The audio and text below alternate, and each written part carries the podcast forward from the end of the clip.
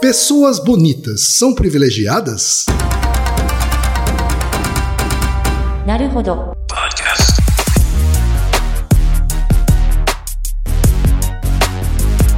Bem-vindo ao Laro Rodo, podcast para quem tem fome de aprender. Eu sou Ken Fujioka. Eu sou Altair de Souza. E hoje é dia de quê? Ciência e senso comum. Altair, tenho três recadinhos da paróquia rapidinhos aqui para deixar para os nossos ouvintes. Vamos lá. tá? Todo mundo já sabe, tá? Número um, se você quer colaborar com a produção do Naruhodo Podcast e ajudar ele a se manter no ar, vai lá no apoia.se barra Naruhodo Podcast, faça a sua colaboração. Por favor. Tá bom? Número dois, não vai te custar nada, é só ir lá no iTunes Store e deixar cinco estrelinhas e o seu comentário. Isso. Nunca te pedimos nada. E a terceira e última também tem custo zero. tá? É só apresentar o podcast Naruhodô para uma amiga ou para um amigo que não conhece o Naruhodô. Isso. Ó, a e às vezes proposta- até não conhece um podcast. né? É, a proposta do Naruhodo é exatamente essa. Como são episódios mais curtinhos, é pra introduzir as pessoas à podosfera. É isso aí então, gente. Vamos para a pauta? Bora! Altair, hoje é dia de discutir ciência e senso comum. Você parece mais bonito hoje, Ken. O que aconteceu? Eu acho que é porque você tem uma angústia a dividir conosco. É porque eu sou um privilegiado. Você é um privilegiado. Eu sou um privilegiado. Altair, o episódio de hoje, ele na verdade se baseia em vários estudos que foram enviados pelos ouvintes. Pois é. Tá? Mas vários. É um Sim, compiladão, Um assim. compiladão, um, um juntadão aqui, né? E alguns deles, inclusive, de ouvintes que não foram, não se, não se identificaram, outros foram estudos que a gente mesmo localizou, né? Então a gente vai pular entre eles aqui, vai ficar alternando entre eles para discutir sobre esse assunto, tá, Altair? Existe um senso comum de que a beleza física, né? a aparência bela, segundo padrões da sociedade, né? elas acabam significando na prática vantagens para essas pessoas, para as pessoas belas. As Isso. pessoas bonitas levam vantagem em relação às pessoas menos bonitas tá? na nossa sociedade, na sociedade que se formou a partir da existência da humanidade, Altair. Uhum. Eu acho que isso é uma coisa inegável, né? É. inegável. A questão é, vamos discutir aqui o quanto essa beleza, dando privilégio, né? Ela já foi estudada, né? o quanto é possível interferir nesse tipo de privilégio, tá? E para isso a gente tem aqui esse apanhado de estudos, não tem? Isso. Vamos começar então com um estudo que deu na revista Galileu. E o título da matéria é a seguinte: Pessoas bonitas têm mais chances de serem inteligentes. Aponta estudo. Poderiam ser também eh, todos vítimas dos nossos apontando estudos, não tem? Pode. Mas assim, ele afirma que pessoas bonitas têm mais chance de serem inteligentes, diz o estudo. Homens e mulheres belos teriam QI mais alto do que a média.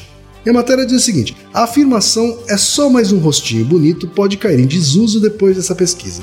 A beleza, que muitas vezes chegou a ser associada à falta de inteligência, pode ser sinônimo de QI alto.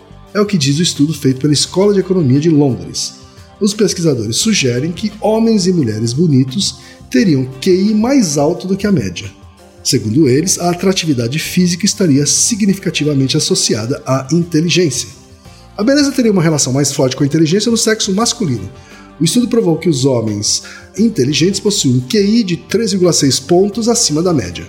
Já as mulheres belas têm 11,4 pontos de vantagem sobre o QI da média.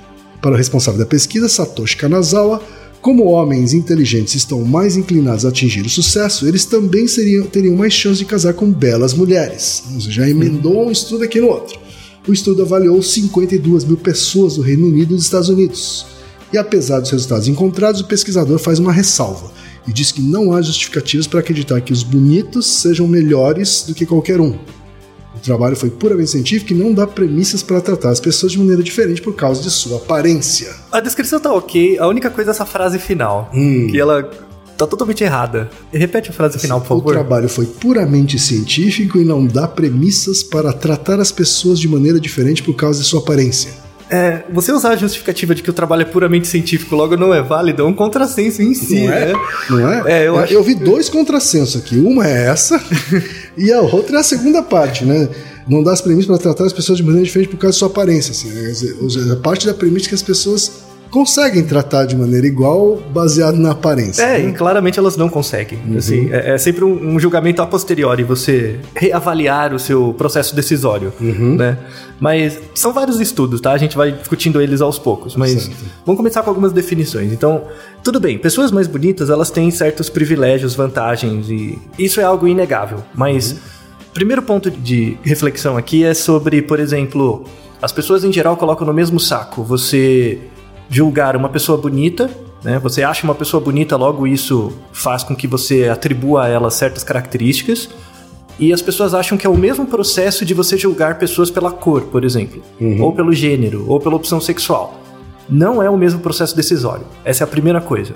Você julgar pessoas com base em atributos físicos, em si, na, na beleza dela, né? na, na no conjunto da estrutura física, é um processo decisório totalmente diferente de julgar por cor, etnia, enfim. Não é a mesma coisa, não dá pra pôr no mesmo saco. É Tá? mesmo? Não. Mas antes de entrar nesse ponto especificamente, vamos dar as definições mais ou menos do que é beleza, tá? As pessoas sabem que a noção de beleza, do que é ser bonito ou não, varia conforme o tempo, varia conforme a cultura, por uma série de condicionantes. Mas vamos dar uma definição mais genérica, que talvez ajude a gente a pensar daqui pra frente. Então, assim, a definição mais abrangente de beleza é a seguinte: é a característica de um animal, ideia, objeto, pessoa ou lugar que provém uma experiência perceptual de prazer e satisfação. Né? Essa definição de beleza engloba quando você vê uma pessoa que você julga bonita, isso te dá um- uma certa satisfação. Te coloca num processo de homeostase. Sim. É bem aquelas coisas de filme de adolescente, que dá aquela sensação que você se desliga do mundo um pouco. Né? Quando você vê alguém muito bonito na sua concepção. O belo, né? Faz É, isso. a noção do belo. É parecido com quando você se depara com uma obra de arte que Isso. pra você parece muito bela também. Isso, exato. Ou a natureza, ou alguma coisa. É, Isso- uma paisagem. Uma paisagem. É, é, tá tudo no mesmo barco. Certo. Então a percepção de beleza é diferente de avaliação por meio de estereótipo. Então a, a beleza ela não é um estereótipo. Assim, a- Certo. os atributos relacionados àquilo que é belo podem ser gerados por estereótipo. Mas a percepção estética é algo inato. Então, crianças pequenas prestam mais atenção, elas fixam mais o olhar em rostos mais bonitos. E o que, que é beleza nesse Instintivamente, sentido? Instintivamente. E o que, que seria a beleza nesse sentido? Simetria. Então, o primeiro indicador biológico de beleza é a simetria. Certo. Isso independente da etnia, do sexo, enfim. Tá? Uhum. Pessoas mais simétricas, com rosto mais simétrico, são percebidas como mais bonitas. Mesmo para uma criança, então, que ainda não aprendeu, vamos dizer assim, quais são os estereótipos de beleza Isso. da sociedade onde ela está inserida. É, então o primeiro atributo de beleza, assim, é ordem, harmonia e simetria. Certo. Tá? Então isso é muito relevante para crianças pequenas, por exemplo, e continua na gente, né? Falando um pouco da história, né, dos conceitos de beleza, que isso é importante aqui no caso, os gregos associavam muito a questão da beleza com simetria e precisão. Então eles tinham uma abordagem matemática mesmo da beleza, né? Então aquilo que eu consigo quantificar, que é medido diretamente, que eu consigo prever as dimensões e tal, isso me dá o senso de belo. Se você lembrar dos pitagóricos, a linguagem de Deus era a matemática, né? Então é uma coisa muito ligada à forma mesmo, à simetria e tal. Mais pra frente, chegando na idade da razão ali, né, o iluminismo, o romantismo, foi aí que começou a ideia da beleza ligada ao amor, né? Então os gregos não tinham essa dissociação entre aquilo que era belo e aquilo que eu posso gostar. Então o belo era muito maior do que algo que eu posso gostar, é algo maior que eu, é algo que se liga à minha existência, né? Essa coisa de você ligar beleza com uma atração, né? A beleza de indivíduos, por exemplo, começou mais na- no iluminismo, um pouco depois, em que as pessoas começaram a voltar a sua atenção muito mais, um pouco menos para a natureza e mais para o outro, Certo. né? Para os indivíduos e tal, né? E aí eles vem a ideia do amor, né? Vem a ideia do romantismo ligado à beleza. Então eu, quando eu acho alguém muito bonito, é um sinal de que eu gosto dessa pessoa. Isso é uma coisa muito iluminista. Então você particulariza a noção do belo. Certo. Então, se eu acho uma pessoa bonita é porque eu gosto dela. Não é algo natural, não é algo que está no ambiente, entendeu? O belo deixa de ser o B maiúsculo e vira o B minúsculo, Certo. né? Eu acho você bonito, por isso eu gosto de você. E isso é uma ideia bem romântica, assim, né? Que são coisas distinto. São distintas, é. são, são coisas distintas. Elas partem do mesmo ponto. Sim. Né? Então, dentro do espectro de pessoas que têm o mesmo valor de mercado que você, valor de mercado não pense de um ponto de vista econômico, tá? No mercado do approach, assim, você vai tender a ter contato e, e ser escolhido ou escolher pessoas mais ou menos do seu nível do seu valor de mercado. Dentro desse espectro de pessoas, algumas você vai escolher com maior chance do que outras. Sim. E isso é o que você vai chamar de belo.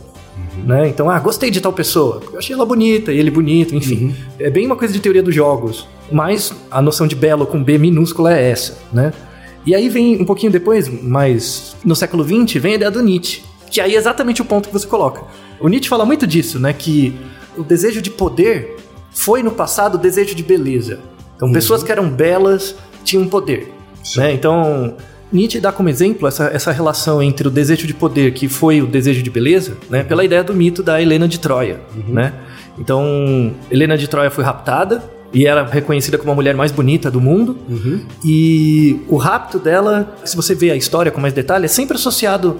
Ela, na verdade, por ser muito bonita, não era ela. A que ela representava. É o que ela representava, que é o senso de poder. No fundo, a história é uma disputa de poder, meio que disfarçado pela beleza dela. Essa era a grande crítica do Nietzsche. Né? Então, a, as pessoas bonitas têm privilégios sociais, porque isso, na verdade, é uma forma de mascarar as relações de poder. Né? Então, é, era uma crítica que ele colocava que é bem pertinente hoje e que, de fato, tem a ver com a sua insatisfação né, em relação a- ao mundo de hoje. Aí você tem a questão sociológica da beleza, que é ditada por estereótipo, que é ditada por todas essas regras sociais, convenções e tal. E você tem o estudo mais experimental da beleza, né? Que diz respeito às características biológicas, simetria, bons genes, aptidão e tal, né? E aí, essa área experimental, que é chamada estética experimental, estuda como a gente percebe a beleza, seja de pessoas, de coisas ou de obras de arte. E aí, falando só um pouquinho disso do cérebro, a gente tem uma área específica para reconhecimento de faces, que é o giro pré-frontal ventromedial, e essa área é muito relacionada também com percepção de simetria, de padrões simétricos. A gente passa mais tempo observando coisas que são parecidas, simétricas, né? E tem uma área específica dessa área maior, que é o córtex orbitofrontal, que é relacionado também com a expressão de face, mas ela, ela é a área que codifica a percepção de beleza. Então, coisas que a gente acha esteticamente bonitas, essa área é responsável por. é, tem várias vias que passam por essa área, né? O, o córtex orbitofrontal. Então, por exemplo, do mesmo jeito que a gente reconhece obras de arte, pessoas, bichinhos e tal, essa área é responsável, ela tem um grande papel em reconhecer é, a beleza dessas coisas, né? E achar as coisas fofinhas. Lembre do nosso episódio porque que coisas fofinhas dão vontade de matar, né? De morder. tá? Essa área é envolvida nisso. E aí a gente entra, por exemplo, na questão da beleza como um atributo físico. Então, só voltando à nossa pergunta. Beleza confere privilégio? Sim. Inegavelmente, sim, confere. Tá? Mas aí a pergunta, o que que é privilégio? Privilégio social é uma- é uma coisa, privilégio biológico é outra, tá? Se você é bonito, se você é simétrico, tem uma boa formação física, é óbvio que você tem uma melhor saúde. Entendeu? É, é óbvio, sabe? Há Então, uma, há uma relação direta entre Sim. essas coisas. É, você tem uma melhor saúde, e isso aumenta, pode aumentar sua sobrevida um pouco, né? Aumenta sua aptidão para várias coisas. Então, isso é uma vantagem biológica. Tá? Mas existem Inegavelmente. vários tipos de bonito, né, Altair? Então, aí entra a questão Porque social. simetria é uma coisa bastante concreta, vamos dizer É. assim. Então, aí a questão da beleza biológica e a beleza social. Então, beleza biológica é ditada principalmente por simetria e aptidão física. Isso em homem ou mulher, né? Então, se você é uma pessoa simétrica, por exemplo, se você pega uma foto sua com 15 anos e uma outra com 35, se você vai perdendo simetria entre as- os lados do seu rosto ao longo do tempo, isso mostra que é o, o ambiente você é muito acometido por doenças, por exemplo. Né? Então, pessoas que são acometidas por doenças, nem precisa ser uma doença grave, mas por patógenos em geral, vão perdendo a simetria ao longo da vida. Né? Isso é normal. Então, você pega pessoas mais velhas, elas são menos simétricas do que a, a versão dela mesma jovem. Porque o, o ambiente vai moldando isso. né? Então, se eu pego uma pessoa de 35 anos e ela é simétrica, assim, bem simétrica, isso é um sinal de aptidão física. Né? Isso confere vantagem, claro. Perfeito. Né? Mas Então, até aí é simetria. isso. Vou falar da questão biológica primeiro, vou fechar isso, tá? Então, por quê? Simetria e aptidão física são atributos biológicos que são selecionados evolutivamente. É importante você ser saudável e bonito nesse sentido, né? De simetria. Por isso que percepção de beleza é avaliado por um processo decisório diferente de cor, de peso, de altura, de. Altura menos, altura também entra como processo biológico. Né? Então, pessoas mais altas é um traço adaptativo melhor, tá? principalmente em homem. Em mulher é um pouco menos, mas em homem é um traço adaptativo. Então, por exemplo, A largura também, não tem. o peso também, obesidade. Se a pessoa é muito magra ou muito gorda, também é vista como pouco saudável, assim. Isso, isso também. Só que isso é mais modulado por evento ambiental. Então, você pode ser uma pessoa que tem uma tendência a ser magrinho, mas ser gordinho porque você come muito, ou come mal, né? Tá, mas a pessoa não sabe se ela tem tendência ou não tem tendência. Isso. Ela bate o olho e fala, essa pessoa, inconscientemente, ela já consegue julgar Sim, se ela é saudável ou não. sim, rapidamente. Não, e isso é muito rápido, mesmo. Então, o, o que eu quero deixar claro, assim, é que não coloque na mesma caixa beleza física ligada a atributo biológico com beleza ligada a questões sociais como cor, gênero, orientação sexual, o que quer que seja. É, porque o que você está chamando aqui de beleza física ou biológica, ela está bastante representada pela simetria, Uhum, isso. Simetria e aptidão. Capacidade de fazer coisas fisicamente. certo? Eu até preferiria usar simetria do que beleza, nesse Sim, caso, assim, sim. né? Ah, essa pessoa é simétrica. Porque se eu dizer essa pessoa é bonita, é uma coisa que pode variar, como você mesmo disse, né? Pode variar de lugar para lugar, pode variar de acordo com o tempo. Isso. né? Uma E- pessoa que já foi considerada muito bonita no século XV ou XVI, né?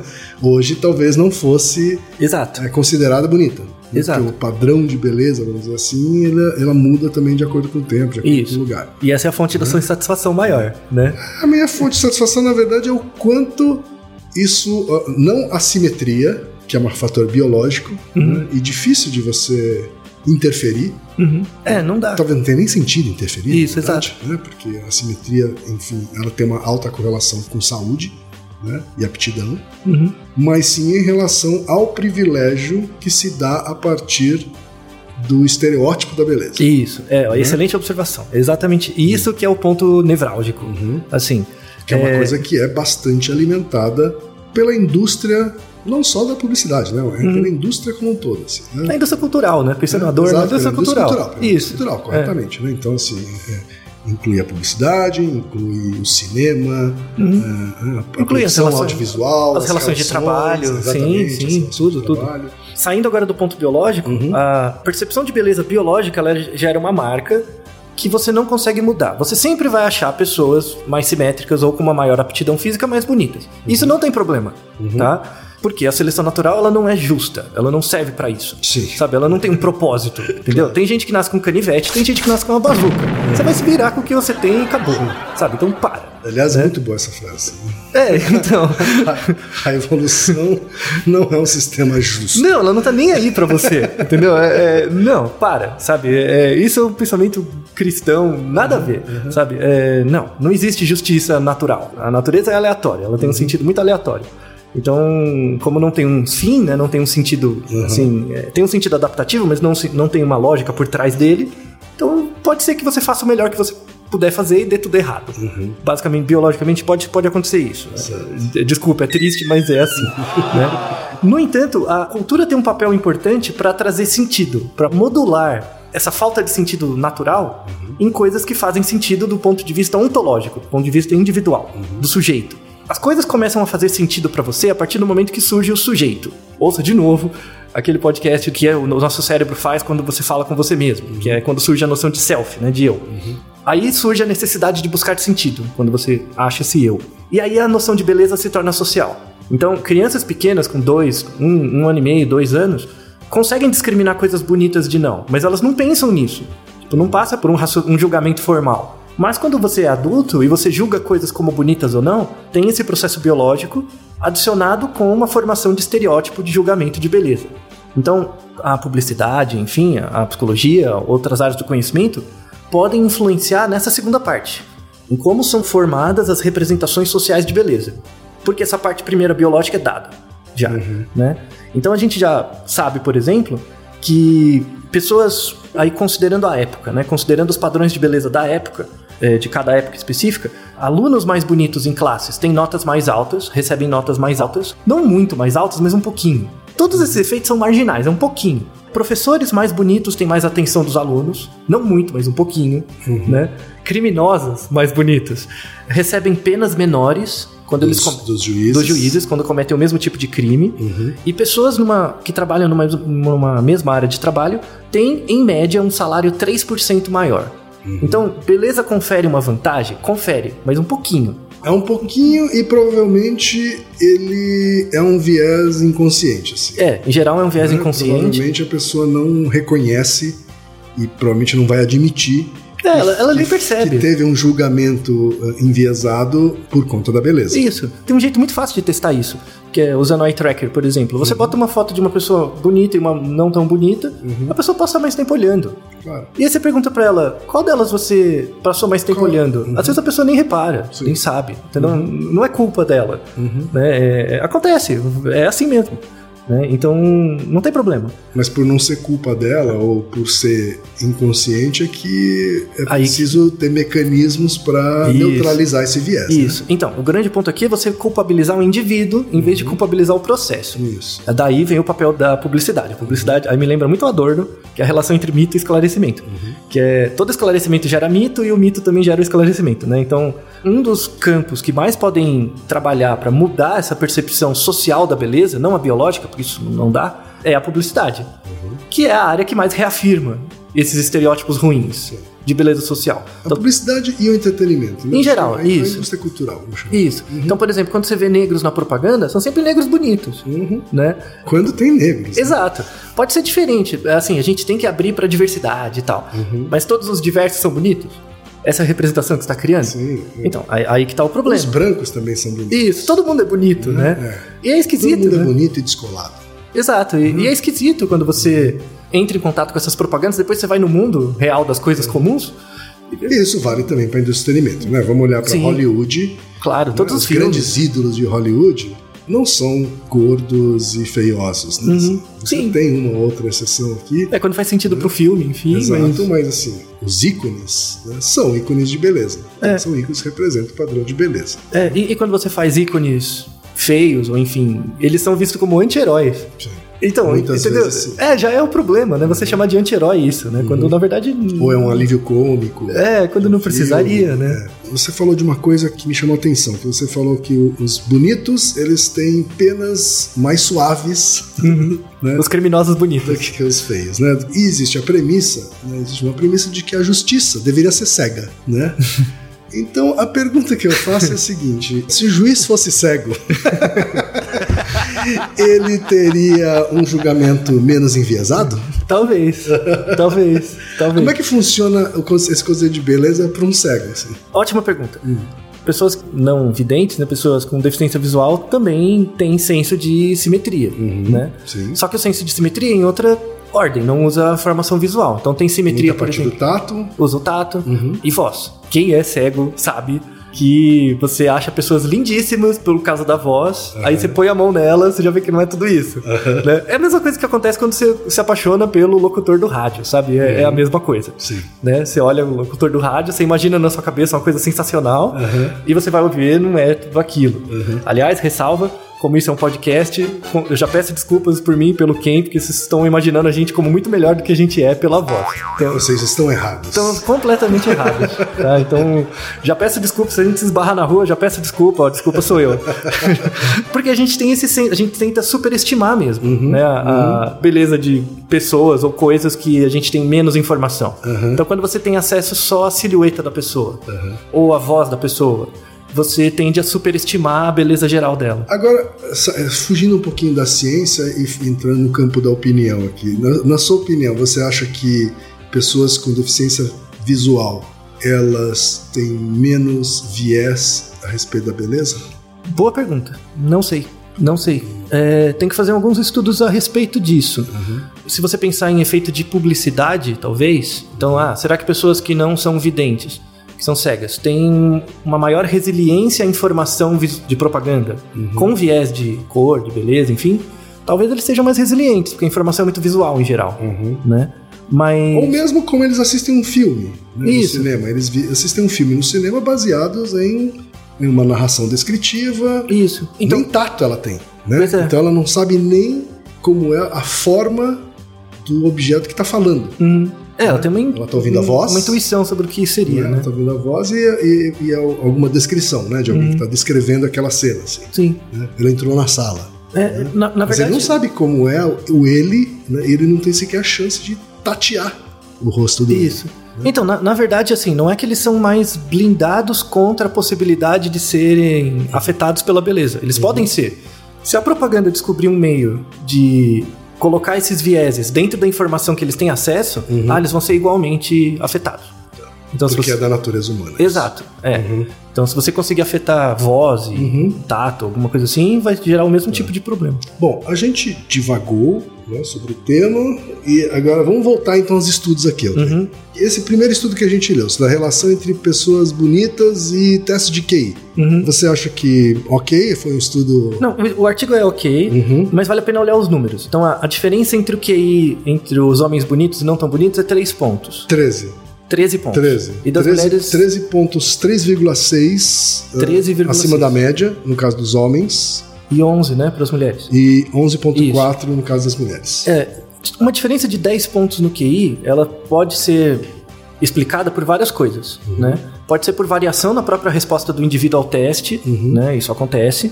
É uma diferença, no ponto de vista estatístico, pode ser significativo, do ponto de vista prático, não é tanto. Tá. Né? Então, de novo, ele dá uma vantagem, mas um pouquinho. Uhum. E pensando assim, QI. Ele pode ter dado uma vantagem ao longo da vida para ele ter tido essa vantagem pequena na hora de fazer um teste QI, por Exato. exemplo. Ótima observação, exatamente. O QI ele serve para explicar não variações individuais, mas coisas grupais, coisas de grupo, de população. Uhum. Então, quando você olha o comportamento do grupo, tem uma vantagem pequena. Mas isso não quer dizer que se você olhar alguém na rua, ele vai ser mais inteligente, Certo. né? É, porque ele pode ter tido essa vantagem ao longo da vida, né? E não Pode. necessariamente a- o na prova de QI foi só um reflexo disso. né? Isso. Tá, porque tem um outro artigo aqui que diz o seguinte: pessoas bonitas têm mais chance de serem chamadas para entrevista de emprego. Aí diz o seguinte no- na notícia do Globo.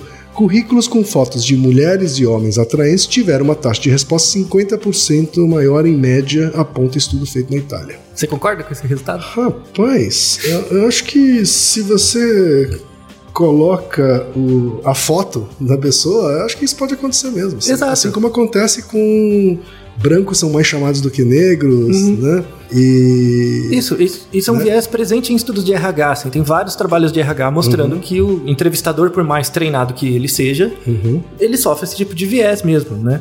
Aí vale a pena mostrar, comentar um pouco sobre outros tipos de seleção de pessoas, método de RH, Uhum. que são um pouco diferentes do usual. Para quem já fez seleção de RH sabe, né? Tem entrevista, dinâmica de grupo, essas coisas. Mas tem alguns processos um pouco menos ortodoxos, que são muito interessantes, que é um baseado em terceiras pessoas. Que é assim, por exemplo, o Ken se candidata para uma vaga de emprego. Aí, ao invés de entrevistar o Ken, eu nem vejo ele. Nem olho para ele, não peço nada, nenhuma informação dele. Mas eu peço uma lista de contatos sobre ele. Né? E eu entro em contato com os contatos.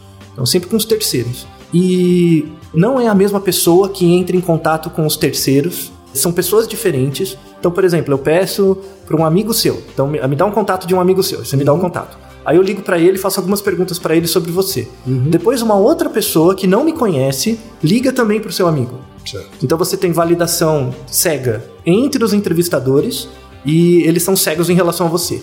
Né? Então você se baseia puramente nas informações sobre o indivíduo e Certo. como você nem vê o indivíduo, exclui todos esses tipos de vieses físicos sobre ele. Né?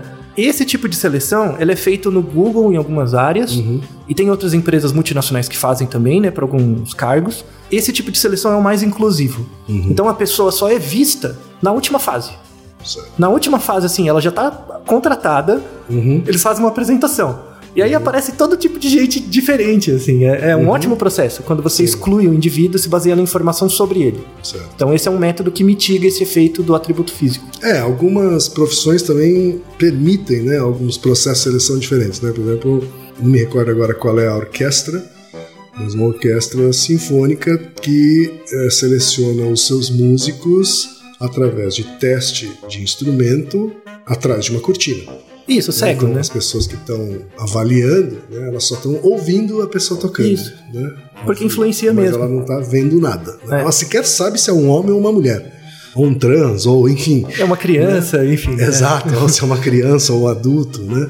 Porque ela está se baseando 100% em cima da performance. Que é o que importa ali, né, pro caso. É, né? Que é possível nesse caso, sim. Outro estudo aqui, Altair, ela é mais zoeira, vamos dizer É assim. isso. Homens tendem a não usar camisinha se a mulher é bonita. Aponta estudo. É. Então, Parece uma informação antiga do tempo que ninguém tinha acesso às informações e que as pessoas não entendiam muito bem sobre as doenças sexualmente transmissíveis. Mas, segundo estudos recentes, é real. Homens tendem a não usar camisinha quando consideram suas parceiras mulheres bonitas. E quem descobriu isso foram pesquisadores da Universidade de Southampton e de Bristol, no Reino Unido. É, é bom. Então, tem, tem uma explicação assim um pouco mais evolutiva, mas de novo, não explica variações individuais, né? Que é essa coisa da tendência masculina a passar os genes e tal, né? A ideia do gene egoísta do Dawkins, e daí quando você vê uma. De novo, não pense essa explicação pra você, tá? Uma explicação pensando na espécie, não nos indivíduos. Tá? Senão, senão você é taxado de sexista, sabe? É, não. Mas a, a teoria, por exemplo, evolutiva, é, para ficar mais fácil, troca. Imagina que ao invés de ser gente, né, pessoas, é um tipo de lagarto. Só que esse lagarto usa camisinha, por uma razão qualquer, tá? Então os lagartos que machos tendem a não usar camisinha quando as- ele acha as lagartas bonitas, né, é, fêmeas. Isso tem a ver porque quando o lagarto percebe a fêmea como um maior potencial reprodutivo, porque ela tem mais aptidão, porque é mais bonita, aumenta o interesse dele de passar os genes para frente. Né, de- aumenta a necessidade de cópula e também de reprodução. Então, mas não é porque o, o lagarto ele é tipo, sei lá, ele quer fazer mal. Não, não necessariamente é isso. Aham. Mas sim ele quer é, aumentar a chance de reprodução. Sim. Que é passagem. Porque tá vindo, tá vendo aquela parceira como saudável para isso, Isso, assim. exato. né? De novo, aquela, aquela correlação entre beleza e, a- saúde. E saúde. Isso. Uhum. É, isso é só no lagarto, tá? E um último estudo aqui, Altair, dessa série, né, que a gente poderia fazer infinitamente, né, mas a gente precisa terminar. Uhum. Claro. O episódio está chegando ao fim. É o que deu no G1.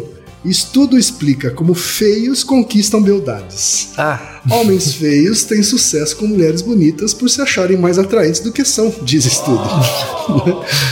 É, um- O que, que você tem a dizer sobre esse estudo aqui, que foi publicado na Psychological Science? é, confiança é a chave do sucesso, né?